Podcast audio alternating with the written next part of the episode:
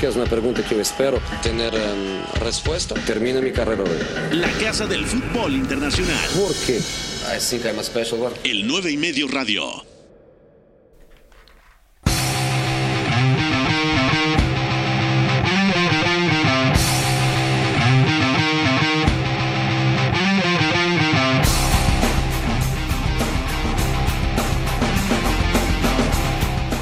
Pasa? Son las 4 de la tarde, es lunes. Bienvenidos al 9 y medio radio. Como todos los lunes, tenemos el repaso de la jornada del fin de semana en el fútbol internacional. En la Liga, Barcelona remonta en el Benito Villamarín y sigue de cerca la pelea por el título, ya que el Real Madrid ha ganado en Pamplona a los Asuna 4 a 1 con una exhibición de Karim Benzema en Alemania, Bayern Múnich y RB Leipzig reparten puntos y el Borussia Dortmund cayó frente al Bayer Leverkusen y se rezaga en la pelea por la ensaladera. En Italia, el Inter viene de atrás en el derby de la Madonina y gana 4-2. Y por supuesto, empata en el primer lugar de la tabla a la Juventus que cayó contra el Gelas Verona. Mucho que platicar, es lunes, súbale a la radio y arranca el 9 y medio radio. Your job is to tell the truth, okay? Esto es So the next time it's finished. el 9 y medio radio. We don't get back in.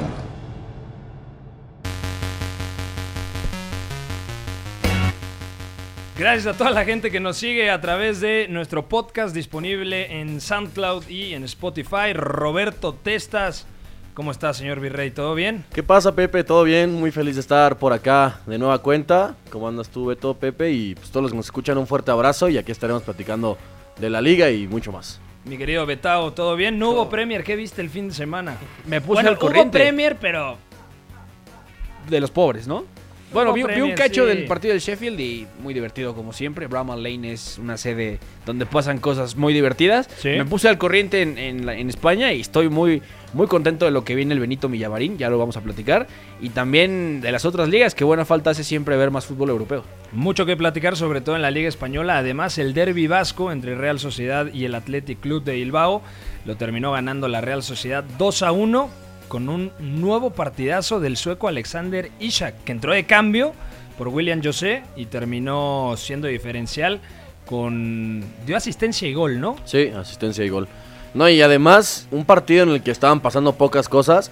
Sabemos que el Athletic está intentando, pues eso, ¿no? Que sean partidos en los que ellos puedan tener poco balón, pero el poco que tengan lo aprovechen, con muchos defensas, con mucha gente en su campo. Y el partido que literalmente cambia totalmente de guion en el momento en el que Isaac se, se mete al campo al minuto 55 por ahí. En el gol, pues una buena definición. En la asistencia, un- una jugada buenísima para habilitar a Portu. Y la verdad es que estamos ante un talento importantísimo, también igual eh, escandinavo, ¿no? Como, como Haaland, como. Odegaard. Que de entonces- escandinavo tiene poco, ¿no? Sí, o sea, bueno, nació allí. Entonces, Exactamente. Lo tiene, pero Es como un caso Zlatan, ¿no? Que realmente Ibrahimovic es balcánico, bosnio exactamente. sí, sí. Y... Como también Pionecisto, ¿no? Que, que su familia es de Uganda y Exactamente. él juega para la Si no, selección que Williams también. También, Otro buen también. ejemplo. De acuerdo. Es el fútbol actual, José, ya. El globalizado. Sí, la ya. globalización o como Roberto Testas, que, que es más gallego que la gaita, Vaya. ¿no? Es cierto, es cierto. Qué buena analogía, ¿eh? La saqué así. No, pero es que no, creo que hay, pocas cosas más gallegas que, que la gaita, ¿eh? Que Ah, yo pensé pensé que que sí que tú. yo. Ah, no, no, no. Solamente mi madre y mi abuela y, y Yago Aspas, ¿no? Sí, sí, Don Yago. Que otra vez salvó al Celta, ¿eh? Sí, aparte de un golazo, ¿cómo se saca de encima al arquero? Sí, está volviendo la- al mejor nivel Rafinha, que también es importante. Derrota durísima del, del Sevilla, que se rezaga. El Sevilla ya es quinto y Aupa Atleti, ya lo- también lo platicaremos porque le ganó al Granada sin delanteros en el campo. Bueno, mi querido Guerrita, lo saludo. ¿Todo bien?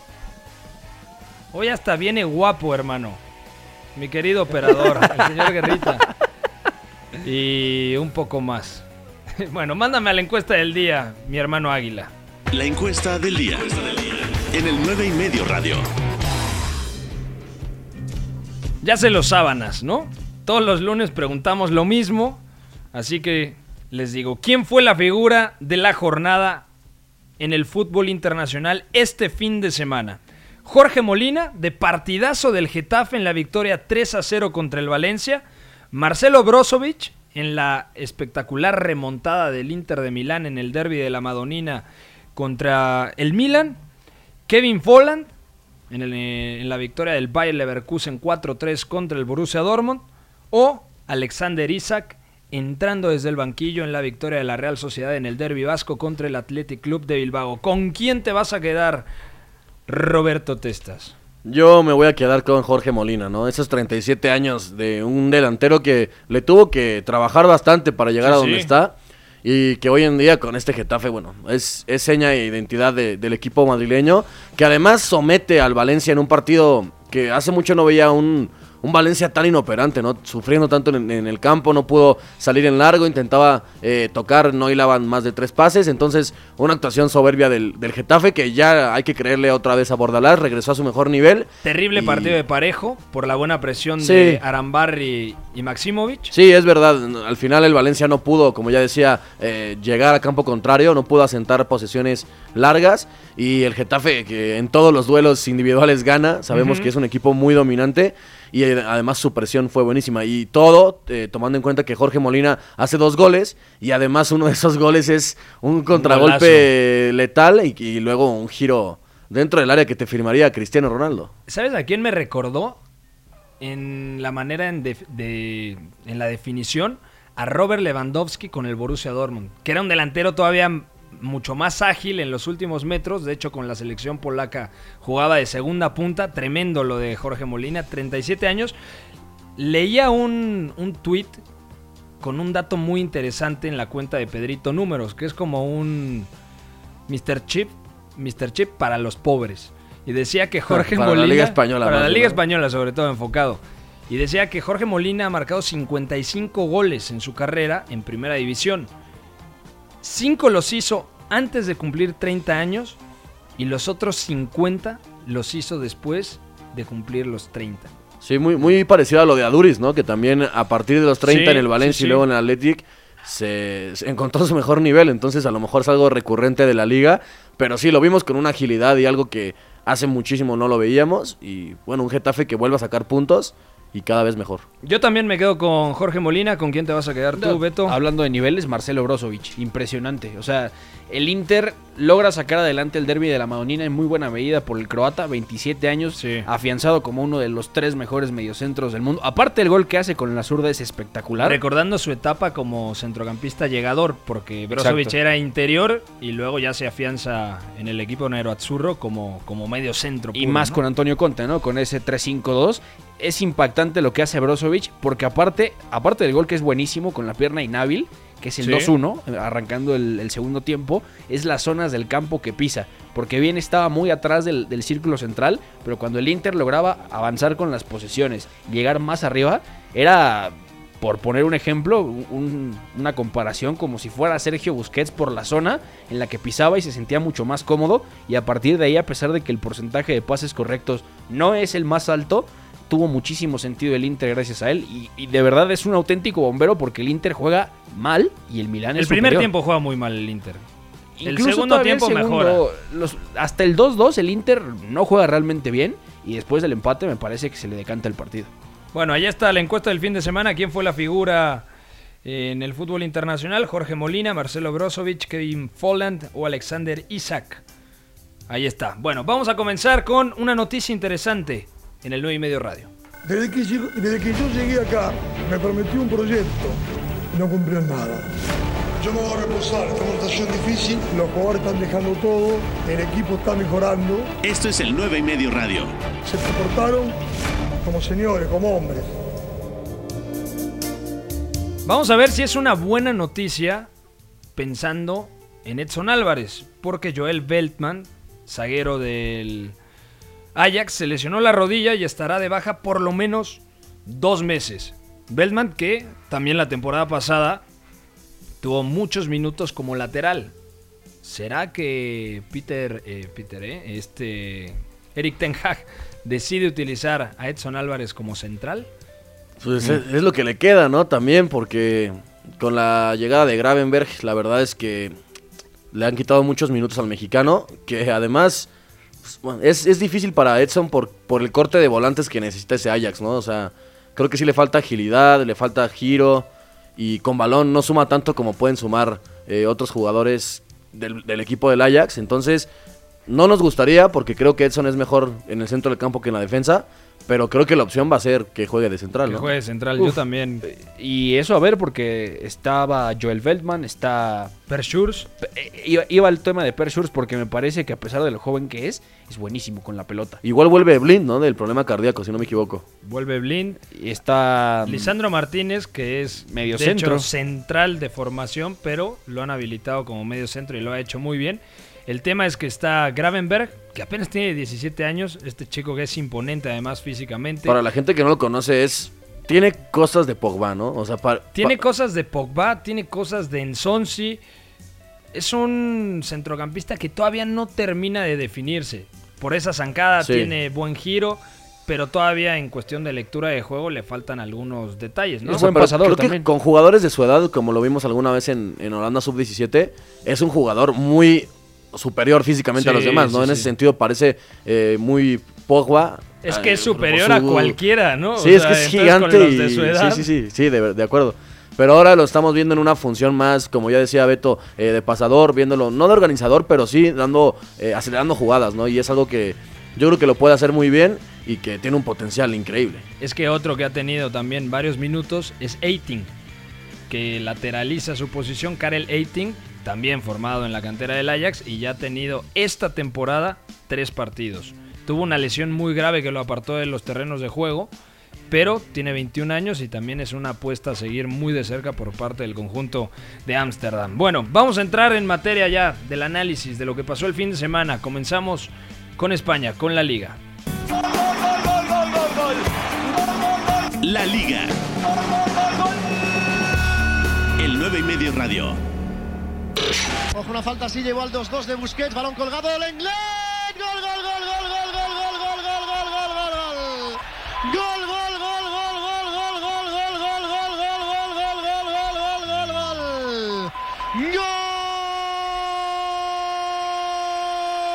gol, del Barça. Piden falta del Lenglet en el salto en amarilla por las protestas. El árbitro lo concede de nuevo la falta, votada por Messi. De nuevo parece un balón simplemente al tuntún para que lo busque el más listo. En este caso el que se impone por arriba es Lenglet, remata. Creo que resbala Joel y al resbalar abre la puerta de su marco para que el balón entre tímidamente y acabe en el fondo de la red. El Barça que lo merecía por juego en la segunda parte encuentra el premio del gol en la estrategia. Ahora mismo vuelve a ponerse a tres puntos del Madrid con este laborioso triunfo momentáneo en el Benito Villamarín. Pendientes de si hubo falta o no del Englet. De momento cantamos que el central marca un gol providencial en las aspiraciones del Barça. Mano al oído de Sánchez Martínez. Veremos qué dice el VAR. de momento, Betis 2, Barça Lenglet 3. Marcó primero de penalti Canales al minuto 6, tres minutos después igualó Frenkie de Jong entrando muy bien desde atrás, asistencia de Lionel Messi, la primera de las tres que dio el futbolista argentino. Fekir había puesto el 2 a 1, luego Busquets el 2 a 2, jugada polémica, y el 3-2 definitivo el zaguero francés Lenglet, más allá de la polémica, porque creo que el arbitraje fue malo para, para ambos equipos. Entramos en el análisis de este partido porque la novedad estuvo en el esquema táctico porque Quique Setién jugó con un rombo. ¿A qué me refiero con esto? Busquets de medio centro, Sergi Roberto interior derecho, Frenkie de Jong interior izquierdo, como media punta Arturo Vidal y dos atacantes muy móviles, Lionel Messi y Antoine Griezmann. Para platicar de esto ya está en la línea telefónica nuestro especialista, especialista desde Cataluña, el señor Jordi Bacardit. ¿Cómo estás, amigo? ¿Qué tal? Buenas tardes, ¿cómo estáis? ¿Todo bien? Espero que Todo perfecto. esta victoria, ¿qué sensaciones te deja? ¿Mejora el Barcelona después de lo que viste en San Mamés? Hombre, eh, para empezar, creo que el día de San Mamés, pese a la eliminación final, las sensaciones en cuanto a lo futbolístico fueron buenas. Si es, si es verdad que quizá el Barcelona se volvió a, a su ciudad con dudas más en el aspecto psicológico que desde, que desde, desde el porque en todo momento, sobre todo en el segundo tiempo en Bilbao, sí que fueron capaces de, de dominar desde lo posicional y cuando la ley de Bilbao perdió calidad en la presión, a sentarse en campo rival y encontrar situaciones de gol. Entonces lo que necesitaba el Barcelona ayer en Sevilla era darle continuidad a la idea y no caer en las dudas. En este sentido, salvo 15 minutos del 30 y 45, cuando el Betis encontró el momento psicológico del partido después de encajar el 2 a 1 y Fekir empezó a dominar desde lo sensitivo, dándole 10 metros más de altura y amenaza a campo abierto, el demás, el- los demás tramos del Barcelona fueron positivos. Un detalle interesante, la posición de Frenkie de Jong, que normalmente estaba jugando como interior derecho y ahora lo hace en el perfil izquierdo, donde lo vimos brillar en el Ajax, en ese doble pivote junto al danés Lasse Schön, pero Frenkie se acercaba mucho a recibir delante de los centrales, se recargaba mucho en la izquierda en el intervalo entre el central y el lateral, y ahora se le vio bastante cómodo, porque en la, en la construcción, en la salida de pelota al lado de Sergio Busquets aportaba, pero también como quedó demostrado en el gol en el 1-1, llega muy bien desde segunda línea. Sí, yo creo que también valdría destacar que por primera vez mm, en quizá 9 10 meses, de hecho creo que la última vez que el Barcelona salió en rombo fue precisamente en el estadio del Betis también, Ujú. cuando, Valverde, cuando Valverde situó a, a Vidal el año pasado. Este 4-4-2 en rombo es un sistema que le dota de, de más libertad a los futbolistas del Barcelona de la que acostumbran a tener tanto en el 4-3-3 como en, en el 3-4-2-1. Entonces, la plantilla actual del Barcelona son de jugadores más de tipología que demandan la libertad, que no necesitan estar estrictos dentro de un juego de posición que les cohibe y no les, no les deja mover y ocupar las demás parcelas del campo. En este sentido, De Jong es uno de, los más significativos y ayer se pudo ver la mejor versión de la temporada. De hecho, en, el interior zurdo, sus aperturas a banda recordaron a las del Ajax del año anterior y al no tener un extremo fijando por ahí y ser el mismo lateral que llegaba por sorpresa, tenía como un, rato un ratio de acción más amplio y se vieron más, des, más, más descensos, incluso atacó el área. Mm, En general, mm, pudimos ver una versión más móvil suya y no tan cohibida dentro de un juego de posición. Oye, Jordi, te habla Roberto. Eh, quería preguntarte, este, este esquema del 4-4-2 en rombo, de cierto modo, eh, quita amplitud o profundidad el, el, tema de que no haya un extremo como, como Ansu Fati. ¿Crees que valga la pena utilizarlo, tomando en cuenta que sí, se vio la mejor versión de Frenkie de Jong y de los otros interiores también, y también de Busquets, por supuesto? Y un Barça que es cierto que va a presionar, pero quizás eh, es un Barça que no va tanto a, al tema asociativo, sino más a presionar y a partir de ahí dominar que realmente el juego posicional, como ya decías. ¿Crees que eh, a largo plazo es sostenible o lo ves volviendo a, a los orígenes aquí que? Bueno, yo creo que de momento Setién aún está conociendo a la plantilla y las posibilidades que le puede dar la misma. Porque como, comenté el otro día, aún no, no, la conoce y necesitará un proceso largo para conocerla. Entonces esta es una de las otras pruebas, como ya se vio en, los, las primeras semanas, la defensa de tres y posteriormente el 4-3-3. Entonces, sí que es verdad que en este rombo medio campo la amplitud inicial no existe, pero al final termina existiendo gracias a las subidas de los laterales. Y, los movimientos de profundidad interior para compensar los descensos de Messi son constantes, tanto con Vidal como con De Jong. Ya lo vimos ayer, o sea, la consigna de, de atacar al espacio para que Messi pudiese tener un lanzador era clave. Entonces, a mí este rombo, más que, más que dudas en el aspecto posicional con pelota, me las deja sin ella, porque ayer vimos que la pareja central estaba muy expuesta cada vez que el Barcelona perdía el balón, porque los dos laterales estaban altos y no existía ningún apoyo por detrás de Busquets, ya que Sergio saltaba con la pareja de interiores y si el Betis superaba esa primera presión, encaraba en, en algunas ocasiones con dos, tres jugadores contra la pareja de centrales culé.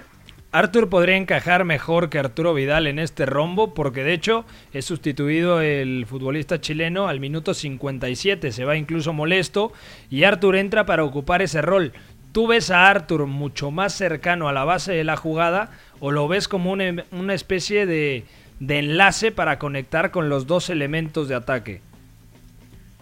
Hombre, en, en, este sentido sí que no tengo dudas. O sea, de hecho, cuando Artur entró de enganche o de falso media punta, como quieras llamarlo, me sorprendió muchísimo porque el Artur de gremio, uh -huh. de hecho, era, era un futbolista que su protagonismo era en la base de la jugada, incluso descendiendo entre centrales para dar la primera salida y el primer pase al equipo y tanto con Brasil como los primeros meses en Barcelona es un jugador que necesita libertad, acercarse al mediocentro y dirigir él. O sea, no ser un mero emisor, sino ser el, receptor del, del, primer pase. Y alejarlo de la base para mí me parece contraproducente para el equipo. Entonces creo que lo de ayer fue algo usual, pero no creo que se vaya a repetir. Pero ¿no crees que choca, por ejemplo, si se acerca demasiado al medio centro, que normalmente es Busquets, ¿no crees que choca un poco con la labor de Frenkie de Jong? Porque los dos son elementos que se acercan demasiado al poseedor de la pelota. Y que además faltan fijadores arriba, ¿no? Yo creo que a, Messi le cuesta trabajo, como ya vimos, por ejemplo, contra el Athletic, estar entre los tres centrales sin ningún fijador que, que le pueda dar ciertos metros a Messi también es perjudicial. Y al final es también por lo que quedan expuestos, ¿no? Porque tanto Busquets como lo- eh, Arthur o incluso Frenkie de Jong tiran en alguna ruptura y después quedan desprotegidos por tener mucha gente adelante del balón, pero mal compensado, ¿no? Sí, pero bueno, aquí al fin y al cabo ya vamos al kit de la cuestión, que es que la plantilla del Barcelona está descompensada y, y formada de, de manera ra- irracional, porque Artur y De Jong al final son dos jugadores que necesitan dirigir ellos los ataques y no ser dirigidos. Y Claro. en ese sentido Busquets también es eso, o sea que al Barcelona le falta esa tercera altura en medio campo para poder dotar de profundidad interior y entonces si no está Arturo Vidal, esta figura falta. Y cuando el Barcelona juega con De Jong, Busquets y Artur, aunque pueda parecer antagónico porque son tres futbolistas de ADN Barça, por así decirlo, el Barça, se- el Barça se hace algo monótono en la posesión y Artur Melo eh, es lo antagónico al juego de posición porque no sabe respetar sectores, siempre se acerca. Así que bueno, supongo que al final el tiempo dirá, pero en este sentido sí que creo que, que lo tendrá difícil para entrar en los planes a corto plazo. Una última pregunta. Ha probado Quique Setién cuatro esquemas distintos. El 3-3-4 con carrileros prácticamente a la altura de extremos, es decir, pegados a la banda y, y fijando por fuera. También el 4-3-3 con Messi partiendo desde la derecha. O Messi como falso 9, también en este 4-3-3. Y ahora el 4-3-1-2 o 4-4-2 rombo con Arturo Vidal detrás de Messi y de Antoine Griezmann. ¿Cuál de estos cuatro esquemas consideras que ha sido el mejor eh, para Quique Setién? Yo creo que posiblemente los mejores minutos de Setien con el Barcelona fueron la segunda parte de ayer con el 4-4-2 en rombo. Pero del mismo modo también creo que el 4-3-3 puede llegar a ser a medio plazo y mirando eh, simplemente esta temporada el, el sistema más recurrente más que nada porque es el que los futbolistas tienen más mecanizado y más memorizado en cuanto a distancias y movimientos.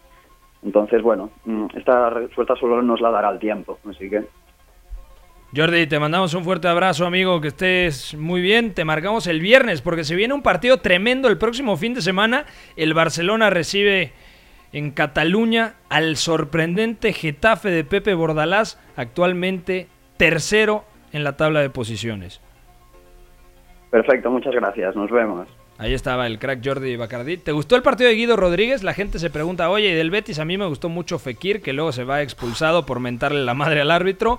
Interesante lo de Guido Rodríguez, porque era un 4-3-3, pero William Carvalho mucho más cercano a Guido Sí. Rodríguez y por lo tanto se liberaba a Sergio Canales. Bu- Bueno, no estoy tan de acuerdo en, en eso. Yo creo que defensivo, a la hora de defender era un Ujú. 4-1, 4-1 muy marcado.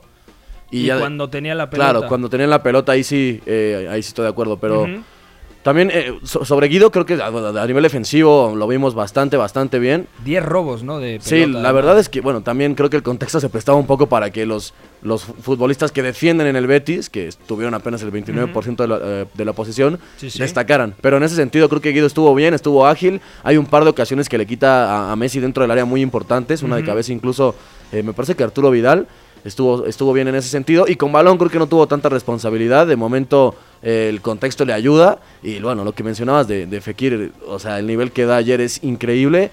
Porque es un jugador que lo leía en un artículo de, de Ecos del Balón, una web muy recomendable, amigos españoles, que tiene las tres, o sea, los tres factores para poder cambiar un partido, ¿no? Para decidirlo. El pase, porque tiene último pase, porque es, asociativamente es muy bueno. El regate, que tiene un regate al Sobre nivel de todo los regate mejores. en corto, ¿no? Sí, Para exacto. sacarse el primer hombre es tremendo. Sí, es muy sí. potente. Incluso el primer toque es muy bueno. Sí. Exactamente. Y por último, el disparo, que ya lo vimos con el gol que anota de, de pierna izquierda. Pero además me sorprende verlo eh, salir con igualdad de condiciones por los dos perfiles. Es un jugador que incluso, algo rarísimo, no sé si se dieron cuenta, tiene una rabona, pero con su pierna mala. Sí, sí, sí, Sí. O con sea, la tiene, derecha. tiene una rabona con la derecha y Sí. estaba perfilado para centrar de zurda y, y- y hace ese gesto técnico que yo en mi vida lo había visto de alguien que utilizaba su pierna mala.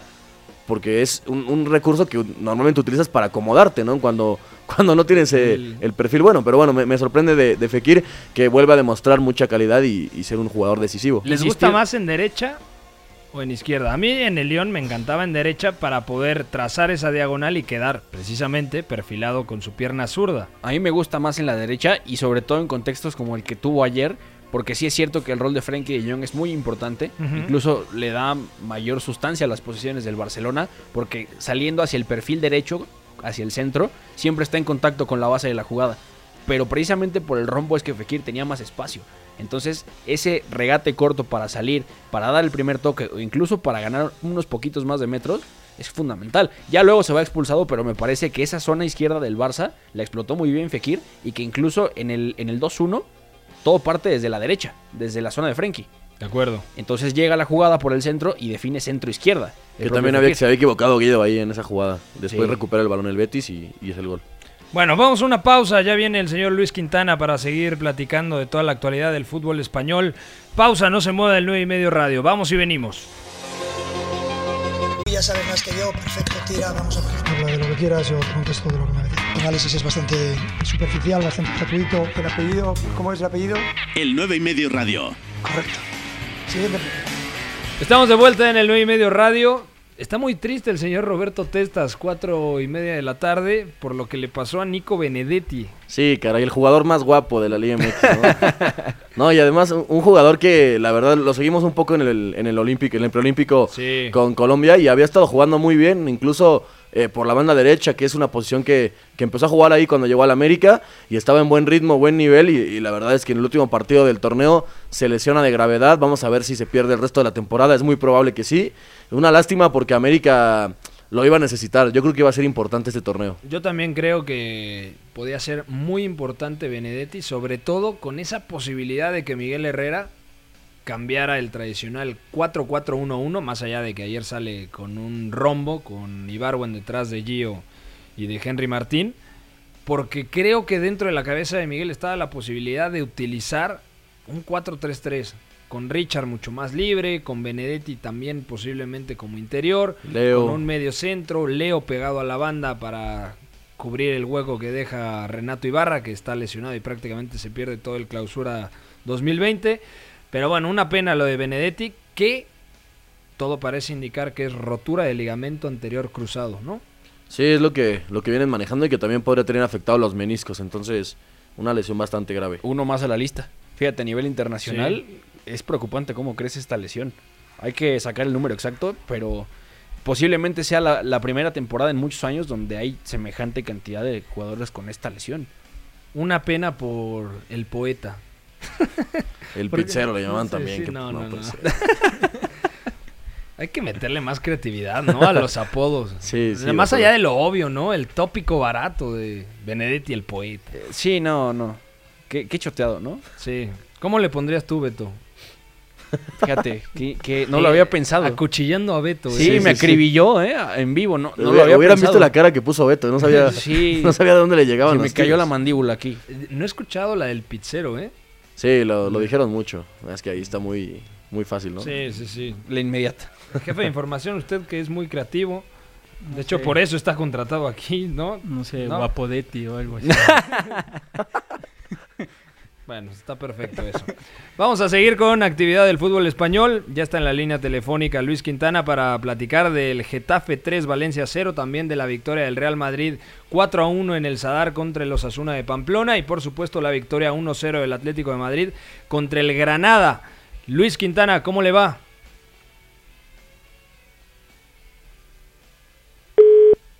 Pues Luis Quintana no estuvo. Nos colgó. Lo- Nos contó, lo, nos, nos colgó, se aburrió que estábamos hablando de... Un- De cualquier un cosa que- mexicana. es que hay- había que aclarar que, que es español, ¿no? Entonces seguro a Benedetti no lo conocía. Yo creo que sí, por la cantidad de partido que ve, de sí. partidos que ve. Y además, ahora mismo en España son las 11.34 de la noche. Es hora para aventarte un diferido. Uno, dos o tres hasta que te dé sueño, ¿no? Está ahí ya llamando, no lo hemos saludado al señor productor, que últimamente anda con una cara de pocos amigos. No, y además Luis Quintana, que es de las Islas Canarias, ¿no? Entonces es una hora menos. Ah, es canario. Pero, pero creo que está en Madrid, entonces. Y de los más jóvenes de todo el 9 y medio, cabe aclararlo. ¿Cuántos años tiene Luis Quintana? tener unos 17 Ha de quizá. tener unos 11 años. ¿no? Luis Quintana, ¿cómo estás, amigo? Hola, ¿qué tal, Pepe? ¿Cómo estamos? ¿Todo bien? No sabía que eras de Canarias. Sí, sí, de las Islas Canarias, aunque ahora residiendo en Madrid. Ahí está. Sí, no, de hecho, ahora que dices lo de Canarias, ya con el, con el tono, con el acento. Habla puedo- como Jonathan Viera, ¿no? Sí, un poco. Parecido. Eh, bueno, ¿qué es lo más destacado de la jornada desde tu punto de vista? ¿Qué es lo que más te gustó? Comenzamos, si quieres, repasando la victoria 3-0 del Getafe contra el Valencia en quizá la exhibición más potente del Getafe a lo largo de esta temporada, porque borró completamente al Valencia con un gran Jorge Molina, con Cucurella desde la banda izquierda, con el doble pivote muy compenetrado y presionando muy bien al doble pivote del conjunto naranjero y por supuesto con Suárez, eh, el lateral derecho, que es un manantial de fútbol este chico. Sí, a mi gusto, como has dicho, una de las mayores exhibiciones del Getafe de esta temporada, un rival con, como, como lo el Valencia, que sí que es cierto que la temporada está teniendo una serie de altibajos para ellos, pero aún así, para mí una exhibición de, del Getafe y de su entrenador una vez más, de Peor Dalás, que bajo mi punto de vista es uno de los mejores técnicos de toda la liga española, y sí, yo destacaría que volvió a ser un equipo muy intenso, muy ordenado, muy trabajado, un equipo prácticamente de, de autor. Se nota muchísimo la mano de José Bordalás, ese doble lateral por ambas bandas, ese doble pivote y luego eh, el juego de transición directo hacia Jorge Molina y, Jaime Mata, para mí los puntos más positivos. De hecho, Jorge Molina, eh, 37 años, pero parece que solo los marca el DNI porque realmente está a un nivel espectacular. Ese gol que, con ese movimiento dentro del área que nos dejó, la verdad que está a un nivel espectacular, como lo está también el, el Getafe, que, que pinta muy bien, tercero la clasificación. Veremos si no acaban por desinflarse, pero la verdad que las sensaciones del Getafe son muy, muy positivas. ¿A ti qué es lo que más te gustó, Roberto Testas, del Getafe en la victoria 3-0 contra el Valencia? Bueno, a mí me, me gustó la presión que decías de Cucurella por la banda izquierda, pero centralizando mucho en presión. Es un jugador que yo no lo veo jugando de extremo eh, el resto de su carrera. Pero ¿Lo ves que- más como interior? O como lateral, yo creo que sí lo veo de lateral. Bueno, de hecho, es lateral de es formación, lateral de en la formación. Masía, ¿no? Sí, sí, sí. De hecho, en su momento parecía que iba a llegar al primer equipo. Al final, bueno, hubo lo- algunos cambios. Estuvo. Se va al Girona. eh, sí, se, fue, se va al Girona y al final. En al el Eibar, Eibar al Eibar. también, que Al Eibar, Mendilibar lo utiliza acuerdo, mucho como lateral. De hecho, y sí, y también lo utiliza En como línea de. 5, ¿no? Mendilibar lo utilizaba. alguna o- vez. o Pero, como volante. Normalmente Mendilibar es 4-4-2, 4-2-3-1. Entonces era volante, no, no Sí, se jugaba, lateral. al final el, el Eibar, bueno, o sea, sabemos que es mucho juego exterior. Y además de Cucurella, lo que ya mencionabas de, de la presión coral que tiene este Getafe, porque es un equipo que realmente no dejó respirar al, al Valencia. No tiraron ni una vez a portería en los 90 minutos. Y además es un equipo que, que te, te aprieta, o sea, no te deja respirar, te ahoga. Y el Valencia no pudo, eh, como decía, sentarse en campo rival. En juego directo, Maxi no pudo competir mucho contra eh, los centrales del Getafe. Un Gené Imperial una vez más. Y un Getafe que, que te domina, que te, te vuelve loco. Y vamos a verlo porque va a estar preciosa la eliminatoria de Europa League contra el Ajax. Tremendo, qué partido, ¿eh? Qué- serie de partido. partidos, Luis. Sí, sí. La verdad que se espera buen partido y el Getafe Ajax también, ¿eh? dos, dos estilos prácticamente eh, totalmente opuestos, o sea que buena eliminatoria y prueba de fuego también para el Getafe. De acuerdo. Sí, lo de Cucurella no era Girona, era el Eibar Eibar, de, sí, de- sí. de Mendilibar.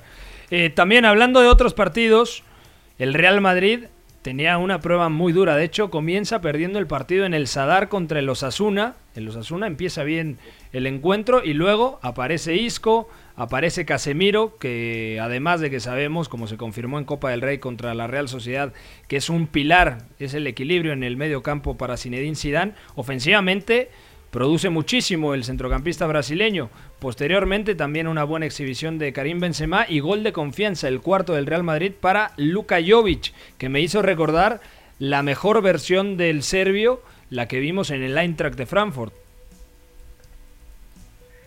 Sí, la verdad que partido también con buenas sensaciones para el Madrid, como dices, yo creo que empezó más bien flojito, los Osasuna empezó, empezó apretando mucho ahí en el, en el Sadar con, con esa pedazo de afición que tienen también.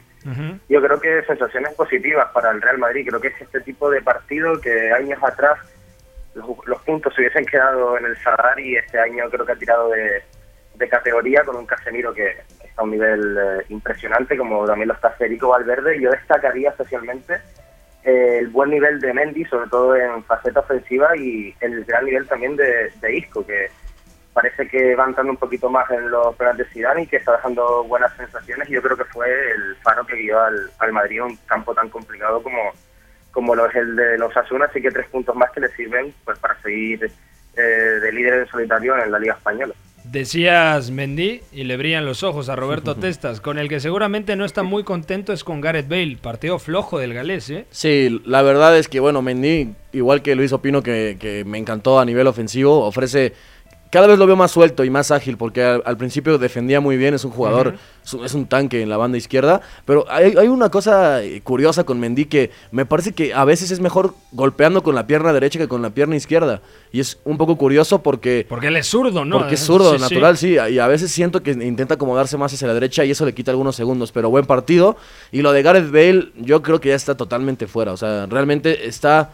Eh, sigue siendo un jugador con un talento increíble. Un jugador que cuando puede encontrar espacios va a transitar y va, va a amenazar por puro golpeo y por pura velocidad. Pero lo noto fuera de dinámica. Un jugador que ya. eh, es, es difícil porque en el momento que pierde el balón no realiza los movimientos correctos, luego lo noto, se, se ve ya fuera de, de- de todo lo que... Tiene la cabeza en otro Sí, lado. sí, Gareth se ve muy evidente y al final eso resta, pero muy buen nivel de Isco eh, lateralizando en la banda izquierda, juntándose mucho eh, con Mendy, con Karim. Benzema, que oh, en este partido más que otras veces lo vi caer demasiado a banda y ojalá el gol de Jovic sea importante. Hace unos días eh, lo entrevistaban y decía que, que extrañaba esa versión de él, del, del Eintracht Frankfurt, que la veía y no se reconocía en la actualidad y que ese no era Jovic. Este que vimos contra los Asuna sí es Jovic, un jugador que encuentra zona de remate, que primero tiene una ocasión que casi firma y luego el golazo de zurda, que en primera instancia pensé que había sido Lucas Vázquez, ya estaba por construir un monumento al, al gallego, pero no. Su- Suplente Tony Cross. Eso a mí me llamó mucho la atención. Es que contra los Asuna Pensando en muerde Champions muy también. arriba, ¿no? Pensando en Champions, no, no arriesgar lo demás para poder enfrentar a un City que seguro va a ser mucho más pragmático. Pero usual. no sé cómo lo veas tú, Luis, pero para mí, en los días más difíciles, y este partido en Pamplona representaba un reto muy importante para el Real Madrid, en los días más complicados tiene que estar sí o sí Tony Cross, porque es el cerebro en, en la medular del conjunto merengue. Sí, bajo mi punto de vista, mm, yo pienso igual. La verdad que Toni Kroos la temporada que está haciendo me parece, junto con Casemiro y Valverde, quizás las piezas más, más importantes y más viniendo de la temporada pasada, donde Kroos ofreció un nivel realmente espantoso e irreconocible. Era un jugador de, de su talla, pero es cierto que esta temporada está siendo el cerebro del Real Madrid y cuando no juega se nota. También ha probado Zidane con... eh, poner a Valverde o Modric como hizo en el, en el Sadar, pero yo creo que cuando no está Toni Kroos se nota y más cuando Modric no está ofreciendo pues una regularidad en su fútbol a las que nos ha tenido acostumbrados otros años, pero sí yo creo que la presencia de Kroos capital y de cara al partido del City suena evidente que, que partirá como titular porque su temporada es realmente positiva y no vamos a descubrir hoy en día a Toni Kroos tampoco, pero sí es un juego realmente importante yo creo que crucial para, para Zidane y, y sus planes. Oigan, y el papel de Courtois, ¿eh? Porque cada vez el nivel va en ascenso y ahorita revisaba una estadística, nos dice tres goles en los últimos 25 remates que ha recibido. De hecho, es la mejor temporada de Courtois en mucho tiempo. La Pero última bastante. con el Chelsea, de hecho no me parece la mejor en su paso por Stamford Bridge. La pasada fue irregular y hoy en día me parece que Courtois vuelve a ser uno de los mejores arqueros del mundo, sin duda, recuperando ese nivel que le conocimos con Antonio Conte. Sí, el Yo creo Cholo, ¿no? Creo que- yo creo que su mejor paso fue por el Atleti, la verdad. Más que Se me hace que en la liga de- del Chelsea. 2016-2017. La liga del Chelsea Porque también es brutal. gana dos ligas con el Chelsea. Y con gana el- la primera con Mourinho eh, en esta segunda etapa, 2014-2015. Y luego ¿Ya como la de titular en, en aquella con Mourinho o no? No, ¿Cómo? ¿Ya era titular allí? Sí, porque Peter Sech se había ido al Arsenal Ah, es cierto. y de segundo Exactamente. no recuerdo quién estaba, pero sí él era el titular. Y luego ahora en Madrid está llegando a un nivel impresionante en el que no solamente no concede bajo palos, sino que ya deja de conceder errores que le costaban goles al Madrid, como la temporada pasada. Bueno, y hablando de Courtois y de su ex equipo, el Atlético de Madrid ganó 1-0 al Granada. Jugó Correa en punta junto con Vitolo. Rombo en mitad de campo con Coque delante de tres centrocampistas, Saúl Ñíguez interior izquierdo, Tomás Parte del Ganés medio centro, por derecha Llorente, eso me sorprendió. Y luego entró Ferreira Carrasco en la segunda parte por Renan Lodi, el lateral izquierdo eh, ex Atlético Paranaense, por lo tanto Saúl retrocedió su posición. Y más o menos el Atlético de Madrid mejoró, pero está clarísimo que necesita la presencia de un eje de ataque, ¿no?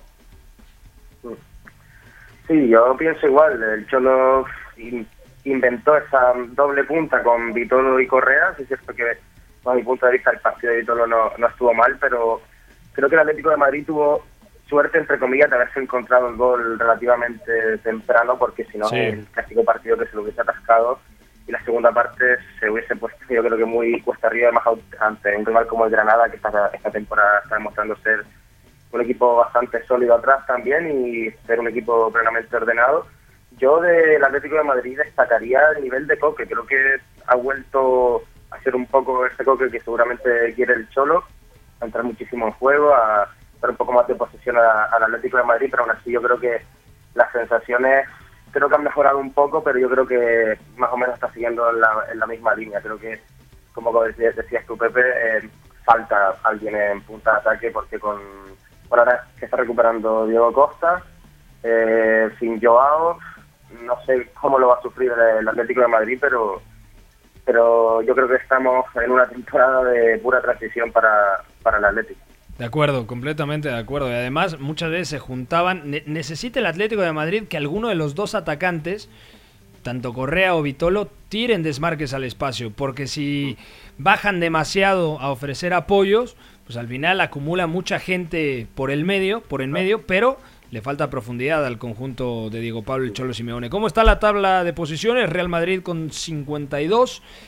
Barcelona 49, Getafe con 42, Atlético de Madrid 39, al igual que el Sevilla, que cayó contra el Celta de Vigo en Balaídos 2 a 1. La Real Sociedad con su victoria llegó a 37, victoria en el Derby Vasco 2 a 1 contra el Athletic Club de Bilbao. Se quedó también en 37 el Valencia y un poquito más abajo el Villarreal con 35. Luis Quintana, te mandamos un fuerte abrazo hasta Madrid. Pues un abrazo, Pepe. Muchas gracias. Allí estaba el señor Luis Quintana. Bueno, hasta aquí dejamos el tema de la Liga Española. Vamos a repasar rápido la Bundesliga. Dieses Gefühl kann man nicht beschreiben, das äh, muss man mal erlebt haben. Bundesliga, Not hier in Gelsenkirchen, es- Gelsenkirchen is dead. el 9 y medio radio. Sin grave. Bender.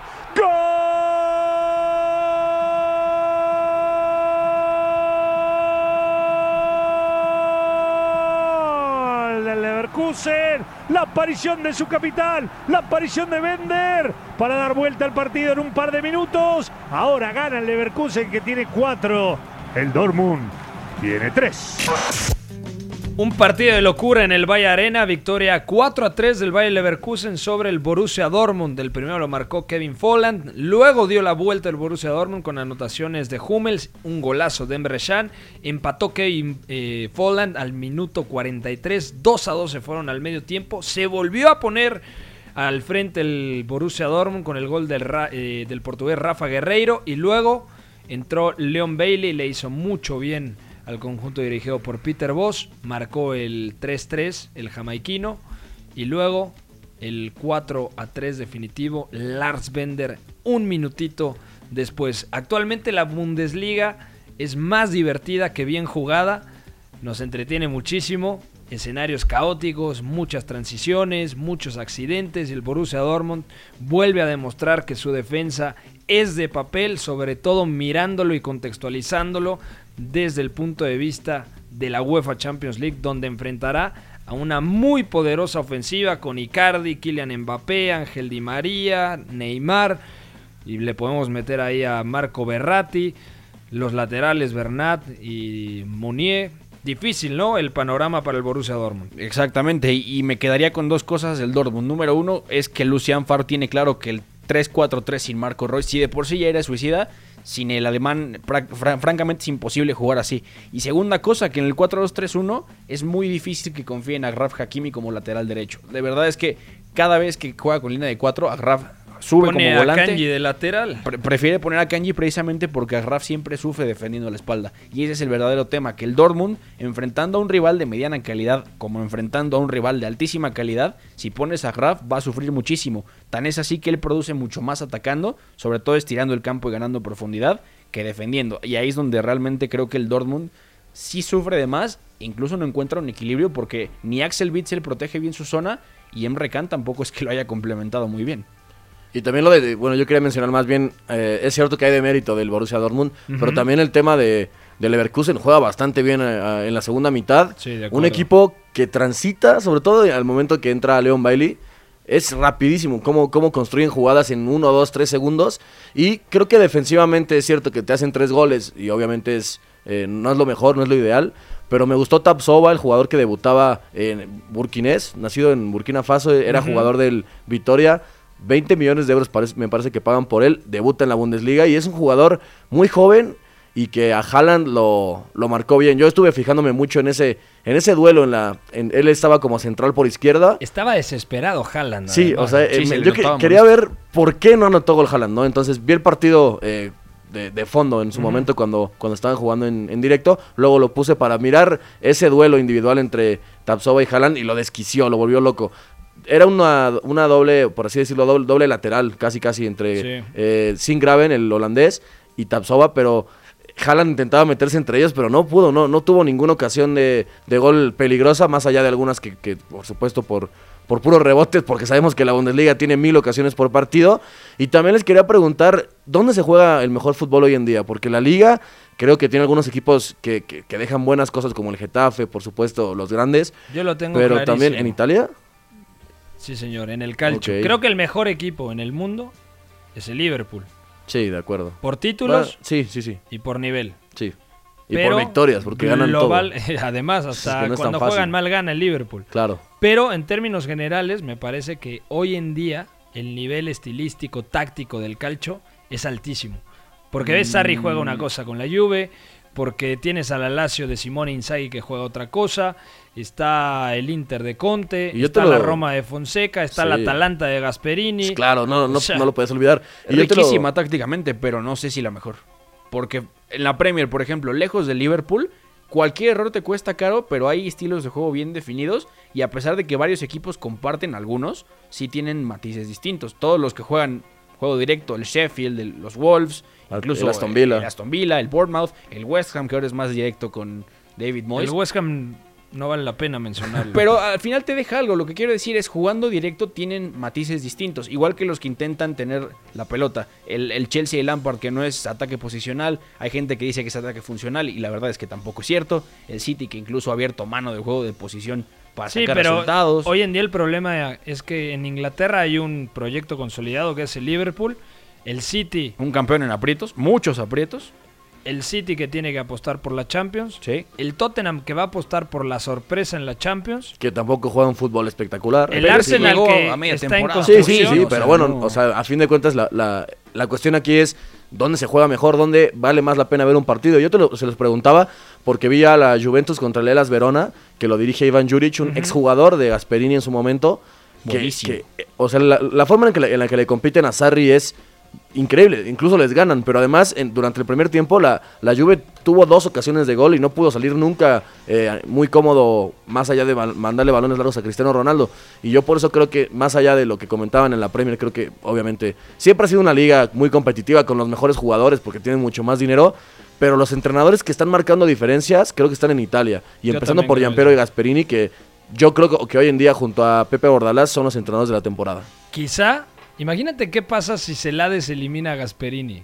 O sea, porque al final, aunque veamos favorita al Atalanta contra el Valencia, el Valencia creo que replegando y verticalizando bien a la contra, con un parejo lanzando a Rodrigo y a Maxi Gómez, Pero con hace una falta buena un defensa porque Diacabí, o sea, En la recámara está el- Mangala, hazme favor. No, no, no. O O sea, yo creo que Ferran a campo abierto, o sea, Mm. yo creo que el Valencia sí puede eliminar al Atalanta, que claro, nos encanta porque es la primera temporada del Atalanta en Champions y sería un cuento de hadas que llegara a, a cuartos de final o a semifinales, como Pero el es el curso pasado del proyecto. Ajax, pero Es el proyecto, porque si la ves como Mourinho, como cualquier otro que haya llegado a mediados de temporada, sigue conociendo a la plantilla. Y al final, Giampiero Gasperini ya levantó un sistema que funciona perfectamente como está.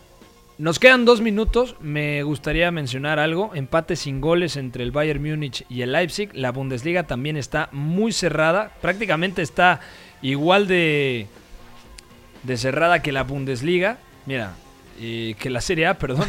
El Inter tiene 54, al igual que la Juve. La Lazio tiene 53, luego Atalanta tiene 42 y la Roma tiene 39. En la Bundesliga está bravísimo, también recordando que el partido entre el Borussia Mönchengladbach y el Colonia fue aplazado. Bayern Múnich tiene 43, el Leipzig tiene 42, el Dortmund tiene 39, al igual que el Borussia Mönchengladbach con un partido menos.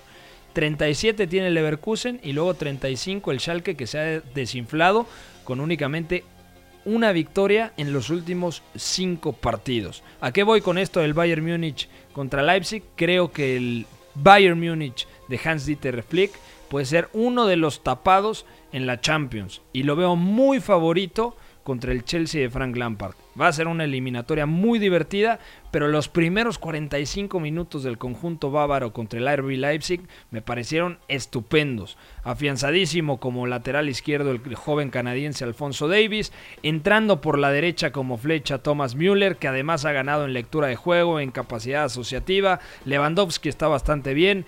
Ese triángulo en mitad de campo entre Goretzka, Joshua Kimmich y Thiago Alcántara, la mejor versión que yo he visto de Thiago Alcántara es ahora.